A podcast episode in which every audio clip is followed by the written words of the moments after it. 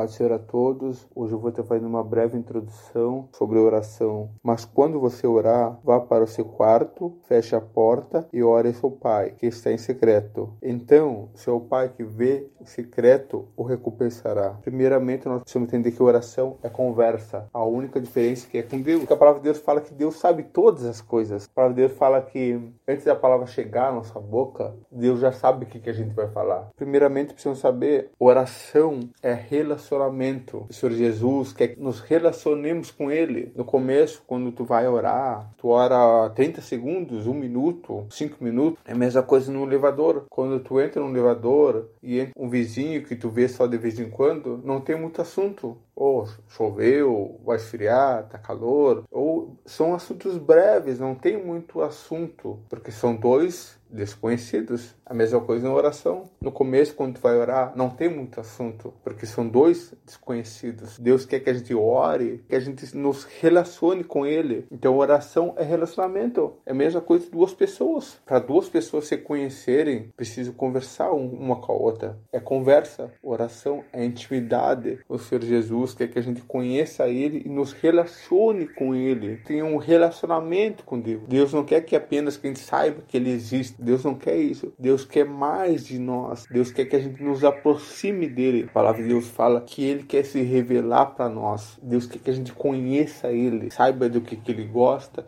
do que, que ele não gosta. Então, assim como é com um relacionamento com as pessoas, Deus, através do seu Espírito Santo, a palavra de Deus fala, Jesus fala, fala, eu subirei, mas não deixarei você sós, enviarei Consolador, o Espírito da verdade, que vai guiar toda a verdade. Então, hoje, quem está na terra é Deus, através do seu Espírito Santo, que quando nós entregamos nossa vida a Jesus, pertencemos a Deus, o Espírito Santo passa a habitar dentro de nós. Nós passamos a ser a casa de Deus, templo de Deus, habitação do Deus vivo. Tem essa consciência que Deus está aqui dentro e a gente vai orar e não, não ouve a voz de Deus, ou parece que vai orar e a oração bate no teto e volta, parece que não passa do teto a oração. Muitas vezes se coloca em silêncio no meio da dificuldade, da tribulação, porque Deus ele tem um propósito até no silêncio. A questão é a palavra de Deus fala: ainda que uma mãe, que a minha seu filho se esqueça, eu não vou me esquecer de você. Deus não nos abandona. Deus não se afasta de nós. Quando nós temos o Espírito Santo, Deus permanece com nós. O Espírito Santo é o selo da salvação, é a garantia da salvação. Então o Espírito Santo, ele vai permanecer com nós até o dia que a gente for salvo. A palavra de Deus fala: "Estarei convosco até a consumação dos séculos", que Deus vai estar conosco. Quando enquanto a gente estiver vivo, Deus vai estar conosco. E através da oração que vamos relacionando, conhecendo mais a Ele. Amém?